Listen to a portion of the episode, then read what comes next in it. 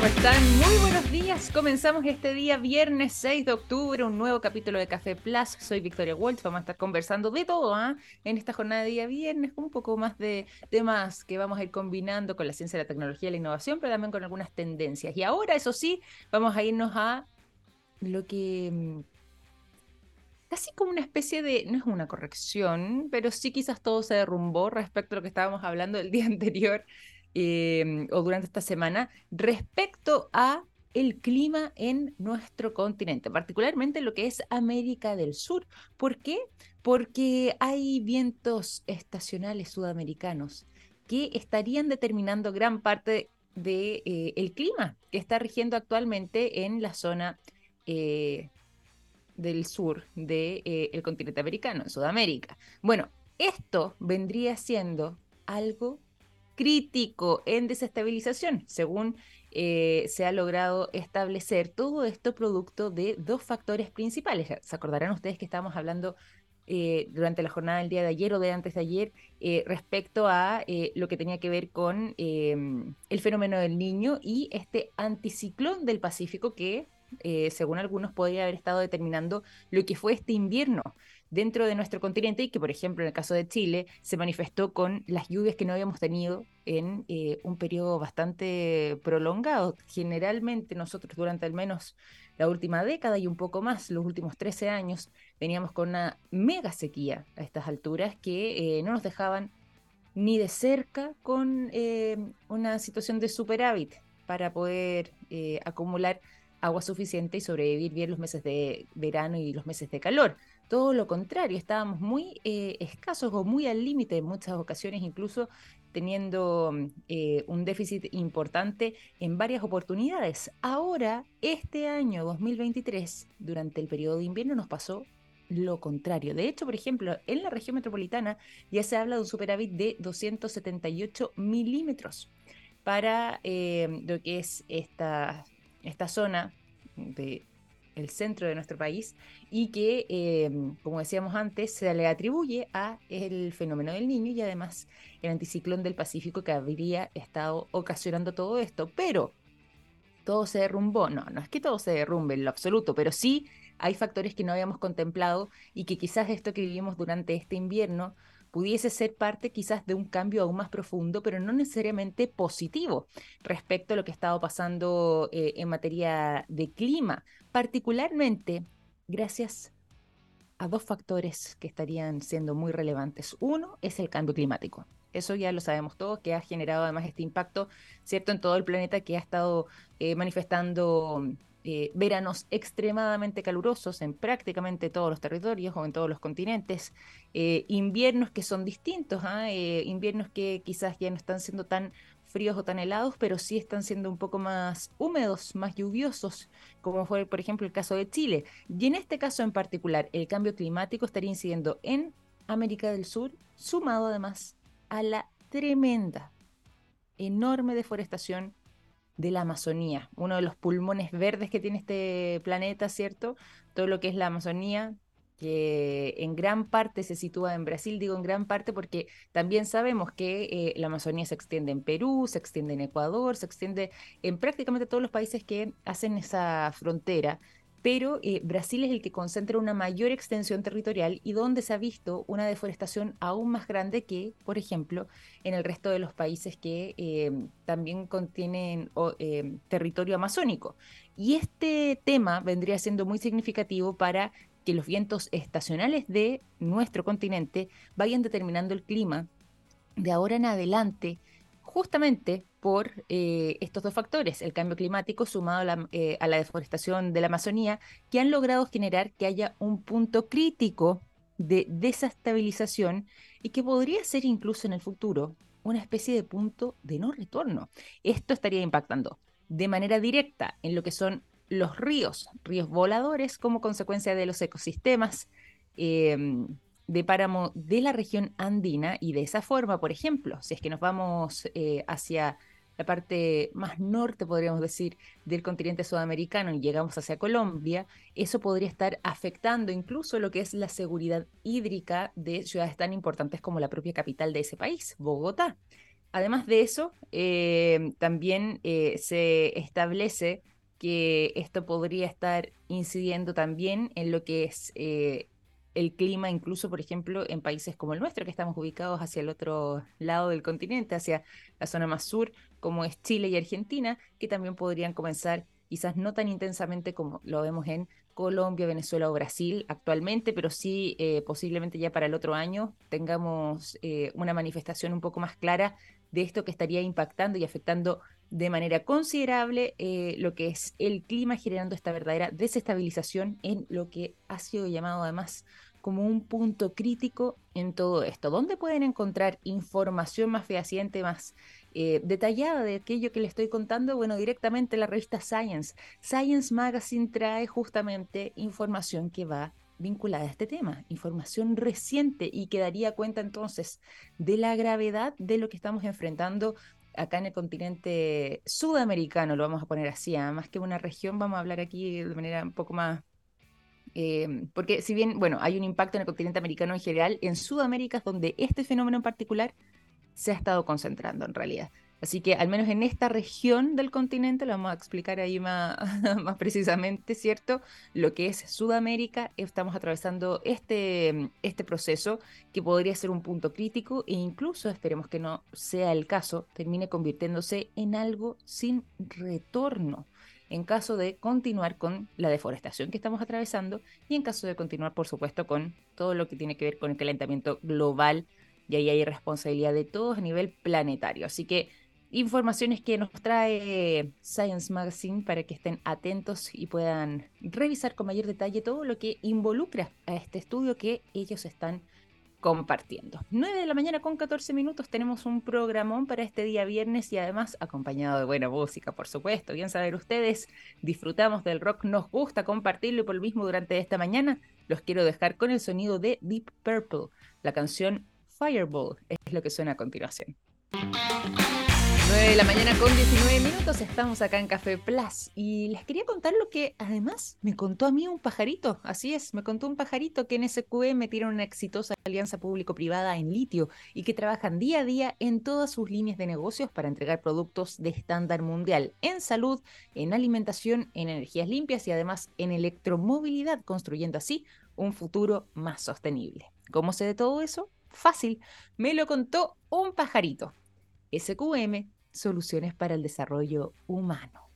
Tenemos un tremendo programa y qué bueno además que nos estén acompañando varias personas ahora en sintonía porque vamos a estar adentrándonos en el mundo de las artes y particularmente eh, en las novedades que eh, se vienen con eh, teatro municipal y además particularmente también con lo que es el estreno de la obra eh, en versión concierto en este caso, ¿ah? y le vamos a estar preguntando también los detalles, don Pascual, y para eso está junto a nosotros quien tiene además el rol, principal en esta ópera, es bajo barítono y además está junto a nosotros durante esta mañana. Saludamos a Ricardo Seguel. ¿Cómo estás Ricardo? Bienvenido a Café Plus, muy buenos días. Hola Victoria, buenos días, muchas gracias. Muy bien, muy contento. Acá estábamos muy contentos. Anoche tuvimos nuestro estreno en el teatro, así que fue una, realmente fue una muy bonita función. La disfrutamos mucho una función. Aquí te voy a preguntar eh, todos los detalles. Queremos conocer además también cómo es que ha sido, no solamente para ti eh, vivir eh, este momento, sino que también de qué manera se va a poder enfrentar el público a lo que sean las próximas presentaciones. Y además de eso, también quiero aquí hacer una especie de recapitulación con lo que ha sido también tu extensa carrera, 20 años de carrera ya, así que me imagino que eh, también debe ser una manera bonita de poder celebrar ese aniversario y además contarle a toda la gente que nos acompaña que también les tenemos una sorpresa preparada a ustedes, porque nosotros como radio TX Plus.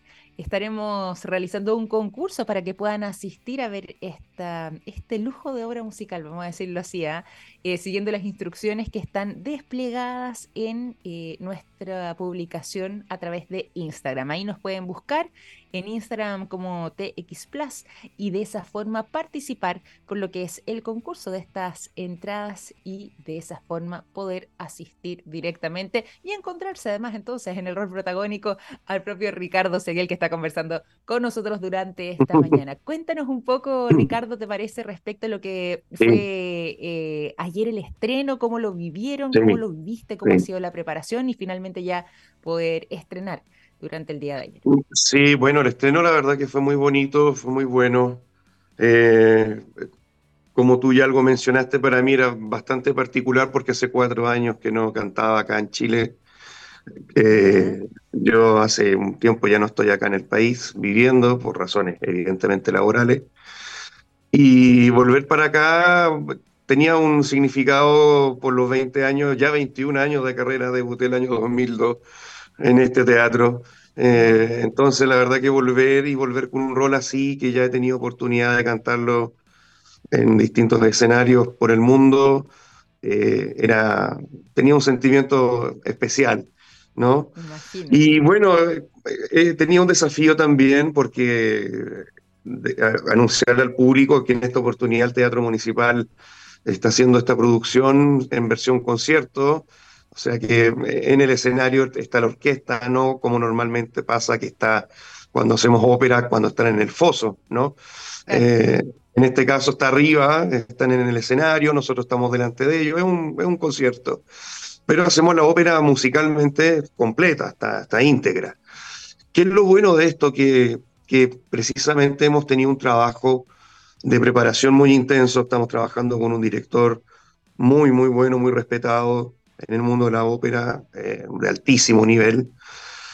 Y bueno, el maestro nos ha llevado al límite de la partitura, ¿no? Del trabajo en el estudio, en la profundización, la verdad, del, de la música de Donizetti, el compositor. Por lo tanto, la verdad es que yo creo que el público se va a encontrar en esta oportunidad, no con un Ricardo Seguel maquillado o, o mis colegas con el vestuario, pero sí se van a encontrar con un trabajo musical al límite. Así lo he descrito yo estos, días, porque la verdad que ha sido un trabajo muy intenso, pero muy bueno y muy positivo, yo creo que para todos, y la respuesta fue que anoche el público estaba muy contento, nos, nos lo hicieron ver. Así que eh, creemos que lo que viene para el futuro, estas funciones de mi reparto, como también en el segundo elenco, el segundo reparto, yo creo que van a ser muy buenas para el público. Oye, qué maravilla además poder escucharte porque además nos dejas entusiasmados y sobre todo además entonces vamos a estar ahí atentos a lo que es la parte musical que decías tú, claro, esto de que estén vestidos de pingüino. Claro, yo digo que, estamos vestidos de pingüino porque uno está con el con smoking, con fraco, qué sé yo, en este caso yo voy con smoking, es un poco más cómodo. Y, claro, es distinto, ¿no? Es distinto porque, por ejemplo, tenemos el atril, está la partitura, cuando uno puede ir siguiendo la música, no como cuando estás en el escenario, eh, por así decirlo, desnudo finalmente, ¿no? Porque tienes todo acá en el cerebro, en tu mente. Entonces, la verdad es que, claro, eh, ha sido un poco distinto. No es primera vez que yo canto en versión concierto una ópera. Eh, pero ya normalmente prácticamente todos los teatros en el mundo, dentro de su programación, eh, incluyen una versión tipo concierto, como se dice. Eh, ya es como bastante más normal. Sí, es verdad, pero más allá de eso es una muy buena invitación, es una muy buena manera también de eh, saber a lo que se va a enfrentar el público en las próximas funciones. Ayer, como decíamos, eh, fue el estreno y hoy día, eh, hoy día continúan, tengo entendido, ¿cierto? ¿Cuándo, ¿cuándo son las funciones? no, nosotros oh, retornamos el día 10. Perfecto. el segundo reparto, los colegas del segundo reparto, ellos sí estrenan mañana. Mañana sábado. Bueno hacer esa aclaración. Bueno hacer esa aclaración. Perfecto. Y ustedes, eh, el primer elenco entonces el día 10, pero ya también mañana hay estrenan claro, el segundo elenco. Para estrenan los otros colegas, nosotros volvemos el día 10 y luego tenemos dos funciones más los días 12 y 14 de, de este mes. Maravilloso. Oye, ¿cómo ha sido para ti también, eh, no solamente lo que ha sido este regreso después de cuatro años eh, en tierras chilenas, eh, por supuesto aquí, como decía, por temas de trabajo, ¿cierto? Que has estado viviendo en el extranjero, pero poder regresar cuatro años después, además ejerciendo un rol protagónico y nada más y nada menos que en una ópera tan relevante como esta. ¿Cómo ha sido para ti vivirlo y encarnarlo además? Bueno, muy bonito. Yo Creo que, bueno, estoy más viejo, estoy más nostálgico porque recorro el teatro y me, acuerdo de mucha gente, de muchas personas que ya no están, eh, algunos ya no están en este plano y otros han dejado porque eh, se han jubilado, qué sé yo. Entonces, la verdad es que ha sido un, reencuentro con este teatro de mucha nostalgia, eh, pero muy bonito, muy bonito. Creo que lo he disfrutado mucho. Vuelvo evidentemente con una madurez distinta, eh, musical, como carrera, como cantante, como intérprete. Entonces me hace ver y, me, y a la vez me hace tener una responsabilidad bastante grande eh, sobre los hombros, de interpretar algo así, de que el teatro haya confiado en mí. Eh, creo que para mí ha sido un, realmente un, un gusto, lo he disfrutado y un honor, realmente un honor también el estar anoche con, con grandes colegas en, el escenario, creo que eso también hace que, que todo sea más fácil, que fluya. Pero como te decía, creo que personalmente ha sido algo muy bonito, muy enriquecedor. Eh, estoy muy contento, la verdad, de estar acá. Lo estoy pasando muy bien. Qué bueno, me alegro mucho. ¿Y después qué va, qué va a suceder contigo? ¿Vas a regresar también de vuelta o te vas a aprovechar de tomar quizás algunas vacaciones una vez que ya oh, las todo Eso. Todo junto. bueno, no puedo decir mucho del futuro de Chile por razones obvias. Sí tengo, puedo adelantar que voy a estar quizás ya, eso lo puedo adelantar. ¿Mm? En, el próximo título, la verdad que yo no estaba programado, pero por algunas razones que suceden en los teatros, alguna urgencia, eh, el próximo título que viene ahora de ópera en el municipal después de Don Pasquale es la ópera Il Viaggio a Reims del compositor Gioacchino Rossini. Y bueno, ocurrió una urgencia y el teatro me, pidió si podía eh, participar en la producción, así que me quedo un tiempito más en Chile, eso me tiene muy contento, antes de regresarme para España, claro. Y bueno, yo creo que estaría regresando a Chile en el futuro, pero no puedo adelantar mucho, no, si no me van a retar.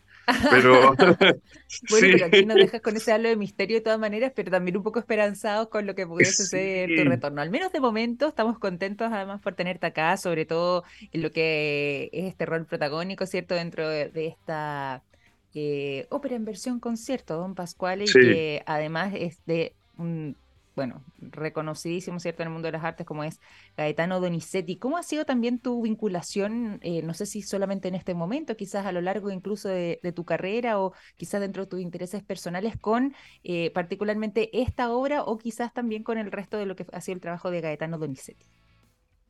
Bueno, yo la verdad que en mi carrera lo que más me he especializado, por así decirlo, eh, ha sido en este repertorio, mm. que es más bien un repertorio de carácter bufo, que se llama ¿no? dentro de la ópera. Eh, llevo ya muchos años interpretando roles de, este, de este, carácter, de este estilo. Eh, y uno de los compositores que, ha escrito roles eh, precisamente ha sido Gaetano Donizetti, que está marcado con el rol de Don Pasquale, de la obra Don Pasquale, que bueno, tiene una raíz bastante profunda en, en, en, lo que era la comedia del arte, ¿no? Está, muy vinculado con eso. Pero Donizetti marcó muy bien lo bufo en sus óperas, como todos los grandes compositores. Hay otra gran ópera de Donizetti que es El Elixir de Amor, ¿no? Y ahí también hay un, también es una ópera cómica o más bien de un carácter bastante así, ¿no? Eh, de carácter más bien bufo, quiero decir. Y ahí también yo interpretaba un rol que es el rol del, de Dulcamara, que lo voy a resumir con esta palabra, es un chanta, porque es el que vende el famoso elixir, que no es más que un vino de Bordeaux, pero bueno, lo hace a todos, a todos los hace lesos, como se dice aquí en Chile. y bueno, eh, también está muy marcado ahí, entonces eh, Rossini, que es el compositor de Barbero de Sevilla, de La Italiana en Argel, de esta ópera que viene ahora en el Municipal, Viaggio Reims, quizás puede ser el máximo representante de las óperas bufas. Eh, y yo que he cantado, creo que he llevado, no sé, ya 12, 13 años que llevo cantando este tipo de repertorio. Lo paso tan bien, la verdad, eh, lo paso muy bien, me encanta la ópera de Donizetti, de Rossini, de Mozart, que también tiene personajes bastante marcados con, con, con, ese toque de humor que él escribió de una manera tan genial, ¿no? La ópera Don Giovanni, que yo he podido cantar en muchas ocasiones, está el rol del sirviente de Don Giovanni, que es el de Porello, y es fantástico como, como uno puede jugar con el personaje, porque no es fácil hacer comedia o hacer risas en la ópera, ¿no? Eh, hay que ser, también tener la sutileza que nos pide la partitura, ¿no? Entonces, eh, pero yo lo paso muy bien, me encanta hacer este tipo de repertorio, creo que no me voy a mover de este repertorio por un buen tiempo y voy a profundizar y me voy a quedar por aquí, yo creo. Maravilloso, viste como te decía antes, son muy buenas noticias. Oye, y acá para también entusiasmar a quienes eh, no solamente eh, te escuchan y que comparten además esta fascinación, porque además lo que tú nos cuentas y, y lo que va haciendo tu narración, eh, uno inmediatamente se entusiasma también y sobre todo además con querer asistir al teatro. ¿Te parece si es que eh, le contamos un poco de qué manera lo pueden hacer? Tú nos dabas fecha, ¿cierto? mañana estrena entonces el segundo elenco, ustedes vuelven ya el primer elenco el 10 de octubre. Pero em, cuéntanos ahí un poco también hasta cuándo se van a extender las funciones para que quienes nos escuchan puedan asistir y a programarse en este mes de octubre.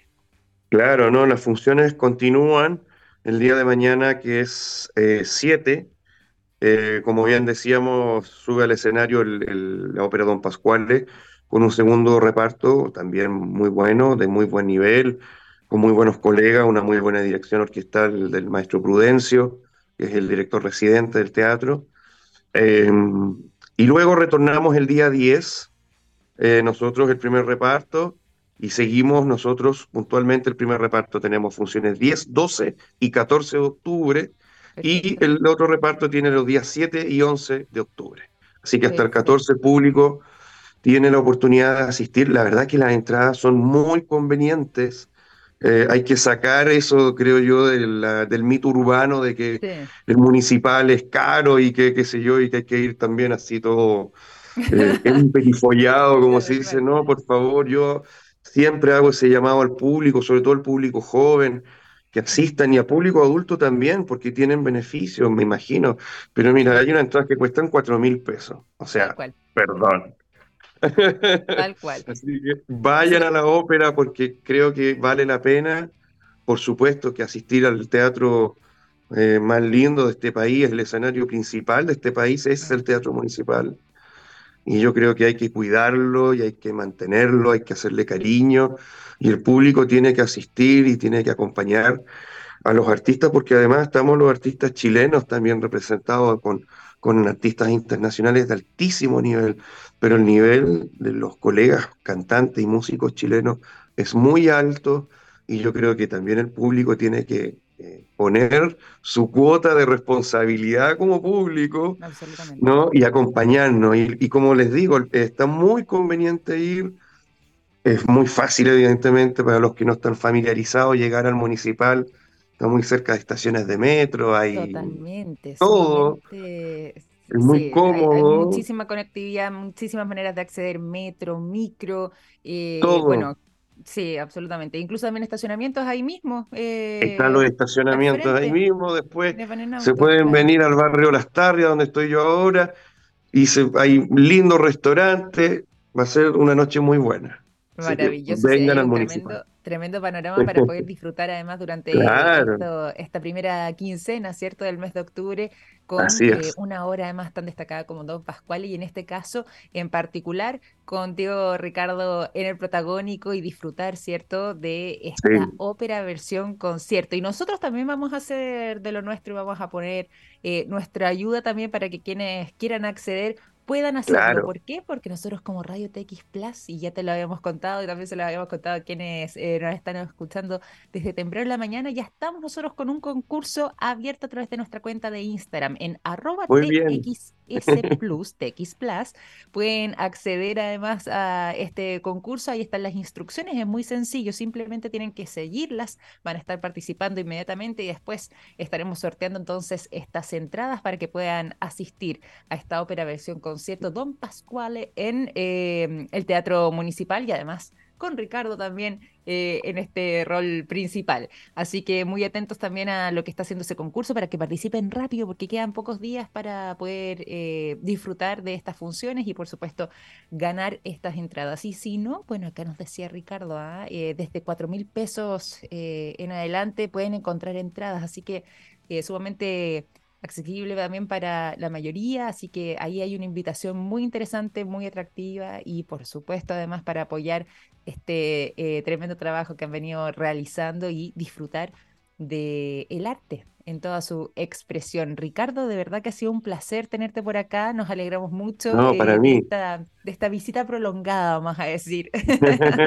en este caso, esta visita con extensión, eh, pero, pero de verdad que todo el éxito, así como fue anoche el estreno y fue además, como decías tú, con un público que se fue muy contento, eh, celebrando por supuesto lo que había sido este estreno. Nosotros esperamos también que siga siendo así esta temporada y sobre todo además eh, las funciones que siguen y nada, que lo sigas disfrutando muchísimo y además estaremos también nosotros atentos a las novedades que, que sigan trayendo Teatro Municipal.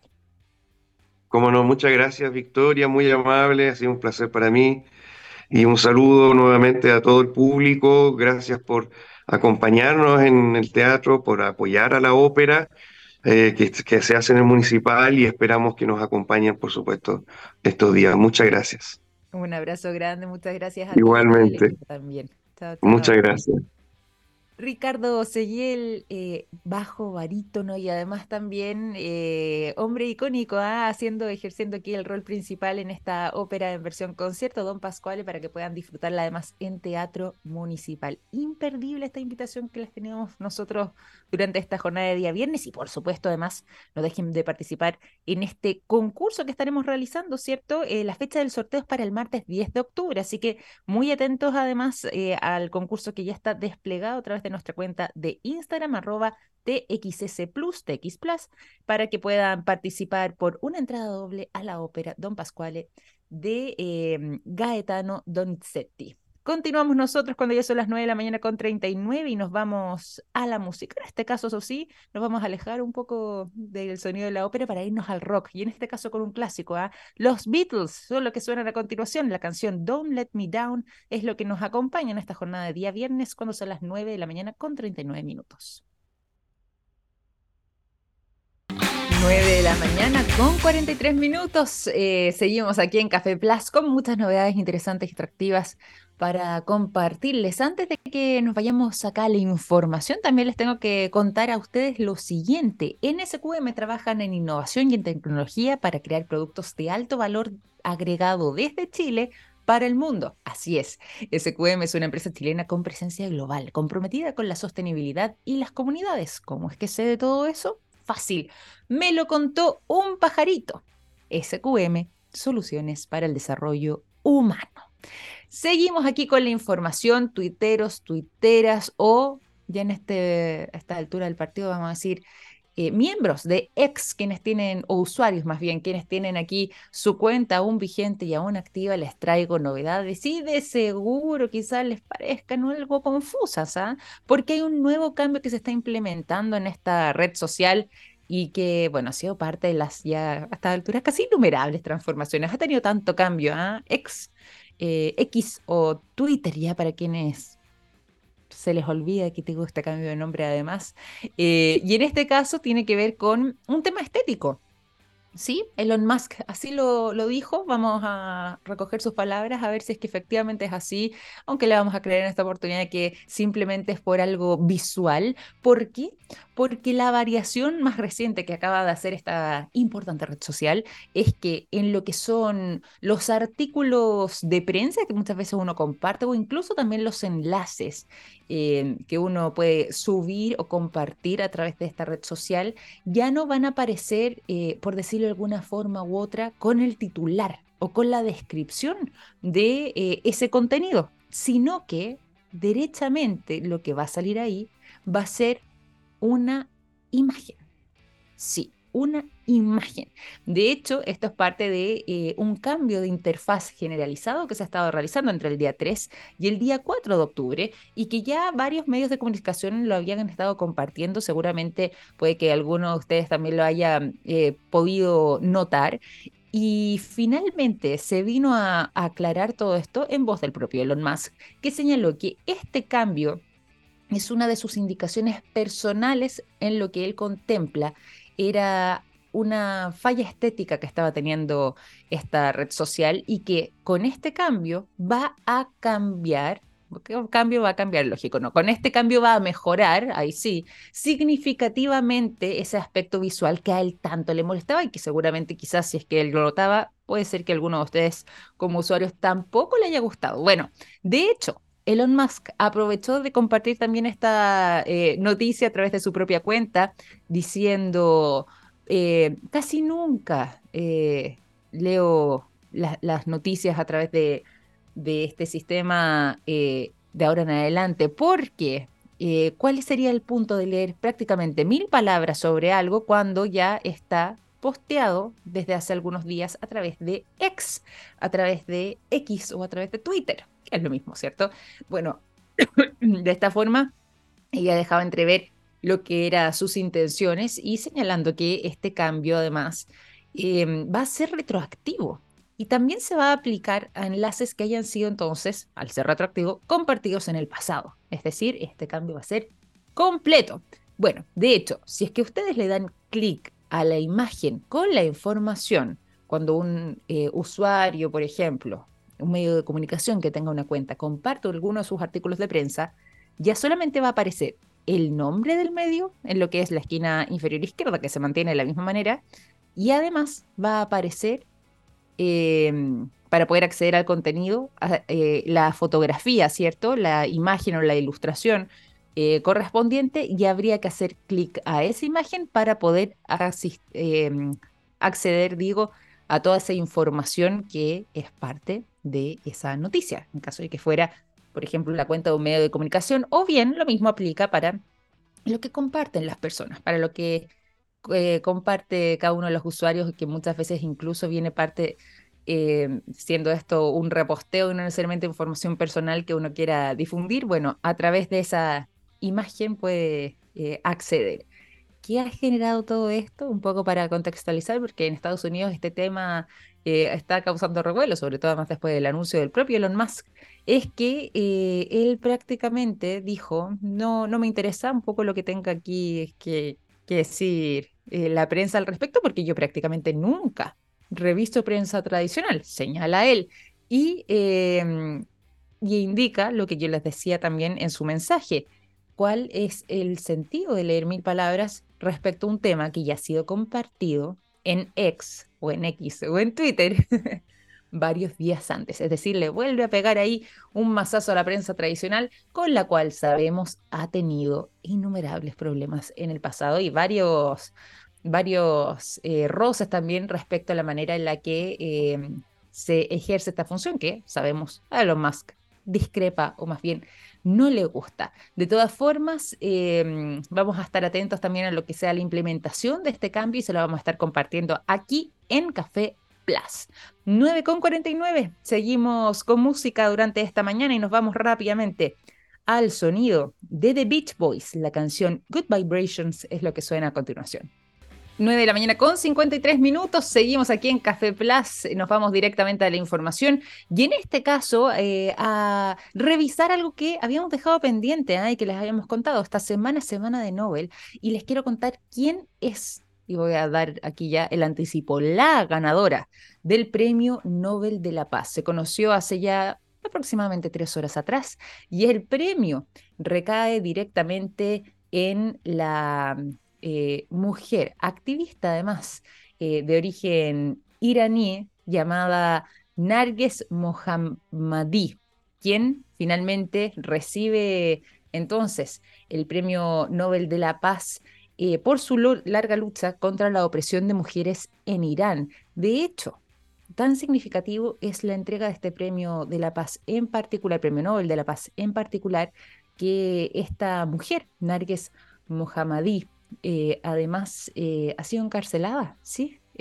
no a raíz del premio Nobel, eso se hago la aclaración, sino que anteriormente, ¿cierto? Justamente por lo que ha sido esta trayectoria en contra de lo que mm, eh, vive ella directamente también en eh, Irán junto con otras mujeres en lo que es la lucha contra la opresión femenina en ese país. De hecho, ella está cumpliendo actualmente una pena de 10 años y eh, gran parte de esto se centra, por supuesto, en su enorme trabajo, legado y por supuesto además lucha, como decíamos antes, por los derechos humanos en eh, ese país. Esto fue anunciado, como les decía, hace aproximadamente ya tres horas atrás. Eh, en este caso, además, eh, se ha establecido que pudo ser comunicada ya de haber sido la ganadora, en este caso, de este premio Nobel. Ella tiene 51 años de edad, como les mencionaba, está actualmente en el penal Evin de Teherán, en Irán, cumpliendo esta pena de 10 años y em, señaló eh, que, mm, perdón, señaló el comité que entrega este galardón que eh, parte de lo que se espera es que Irán termine liberando prontamente a Narges Mohammadi, ganadora del Premio Nobel de la Paz, eh, en lo que ha sido además esta lucha, es cierto, de ella por los derechos de las mujeres, por los derechos humanos además, sobre todo después de que ya ha sufrido no solamente en este caso, esta pena, sino que además eh, ha sido arrestada en 13 oportunidades, eh, ha sido condenada incluso en algún momento a 31 años de prisión, ha vivido en carne propia latigazo 154, de hecho, que es parte de eh, su biografía, y aún así ella se mantiene entonces dentro de este recinto penal en Teherán. Narges Mohammadi se convierte entonces en la más reciente ganadora en este año 2023, ¿cierto?, de los premios Nobel de la paz, por su lucha contra la opresión femenina en Irán y por los derechos humanos. 9.55, vamos a despedir este capítulo de Café Plus antes de que nos cambie el reloj, ¿cierto? Y vamos a eh, dejar los invitados a seguir en sintonía de nuestra radio. Ya el lunes nos reencontramos nosotros, perdón, el martes, es feriado este lunes, ¿ah?